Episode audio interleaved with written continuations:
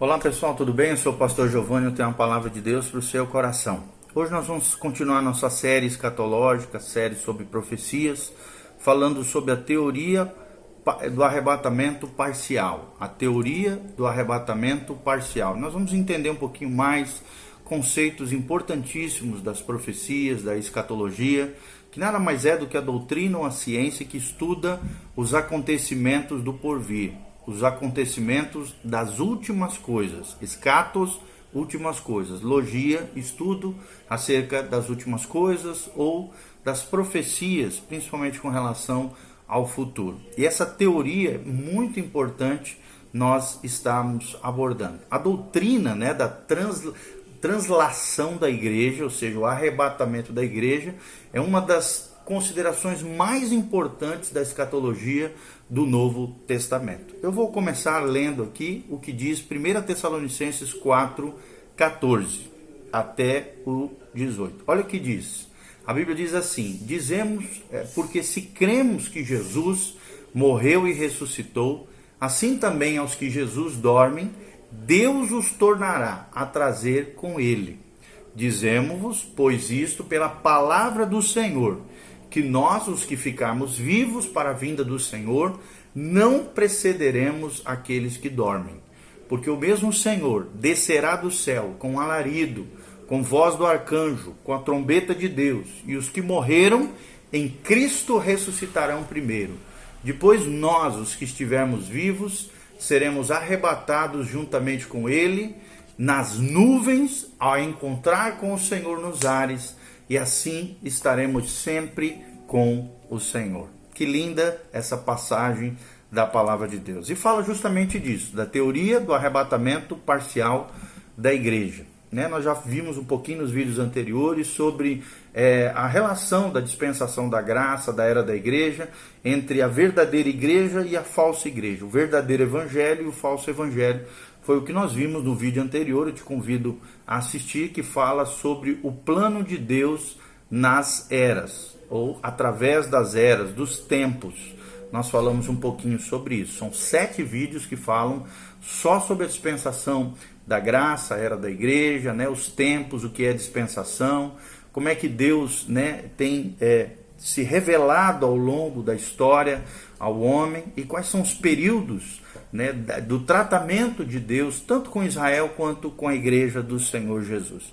Então, como eu falei, a doutrina da translação, ou, ou, ou então o rapto da igreja, é uma das considerações mais importantes da escatologia, principalmente, obviamente, no Novo Testamento. Está lá em João 14, de 1 a 3, em 2 Tessalonicenses 2, 1. Esse trecho que eu li, 1 Tessalonicenses 4, de 13 a 18, 1 Coríntios 15, 51, 52, Filipenses 3, 20 a 21 e 2 Coríntios também 5, de 1 a 9, fala sobre essa doutrina tão importante. É uma das questões em que os estudiosos da Bíblia mais discordam atualmente. Ou seja, existem vários posicionamentos escatológicos, teológicos com relação a isso.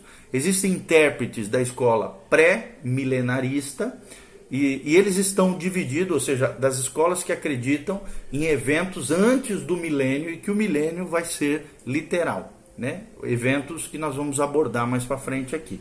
Então, estão divididos em campos como o parcialista, que levanta a questão de quem participará do arrebatamento, tem também os pré-tribulacionistas, que acreditam que Jesus voltará antes da tribulação, os mesotribulacionistas, que acreditam que Jesus vai voltar no meio da tribulação, e os pós-tribulacionistas, que acreditam que Jesus vai voltar no final do período tribulacional. Todos eles levantam a questão da ocasião do arrebatamento em relação ao período tribulacional ou da tribulação, como nós normalmente conhecemos. É muito importante nós compreendermos os termos. Para isso, nós vamos trazer aqui para você uma definição de, dos principais termos escatológicos, termos proféticos, termos bíblicos com relação a isso. Seria bom, né, nesse momento, apresentar essas várias palavras que são usadas no Novo Testamento em relação ao segundo advento de Cristo, ou a segunda vinda de Cristo. Uma das palavras é parousia, a outra é apocalipsis, bem parecido com apocalipse, mas é diferente. A outra e a terceira palavra epifaneia.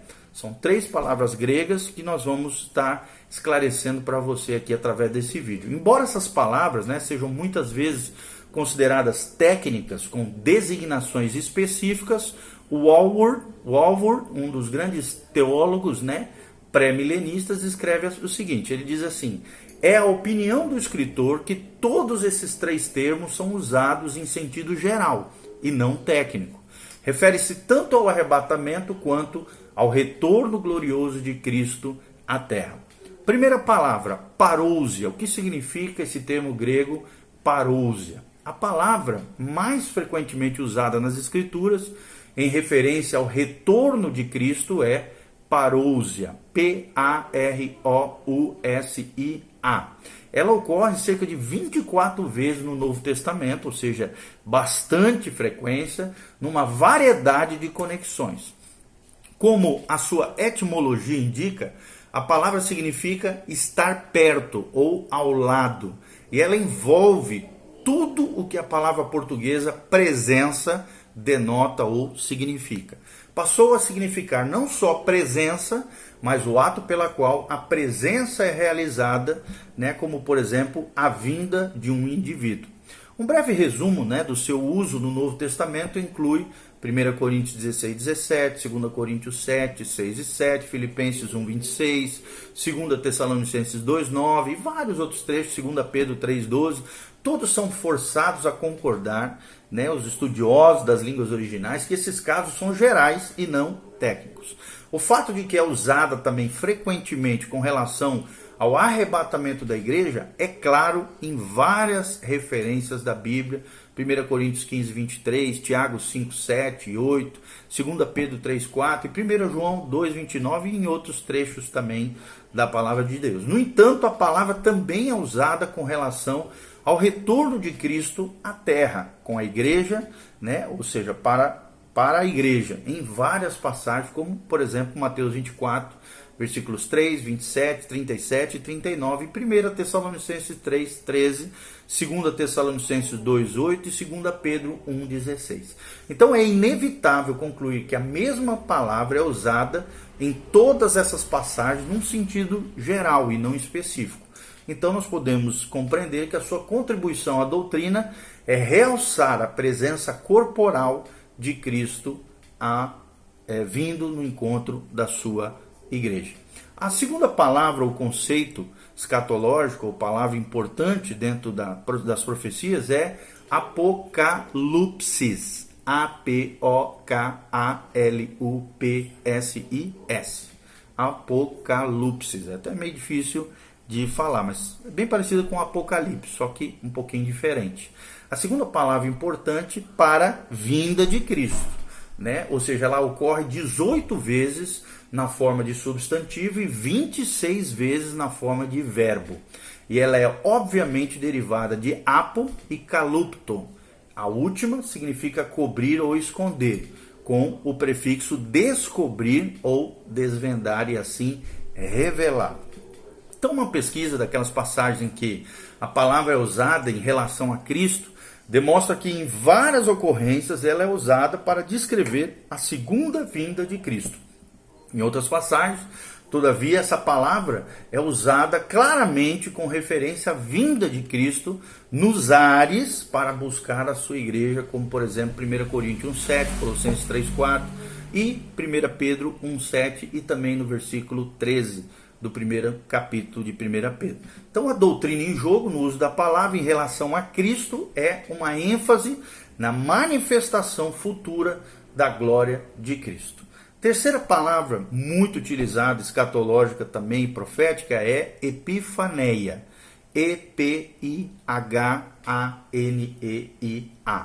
A terceira palavra é usada também para retorno de Cristo né? Significa trazer à luz, jazer, brilhar, mostrar, né? É encontrado, por exemplo, nos clássicos de Homero, né?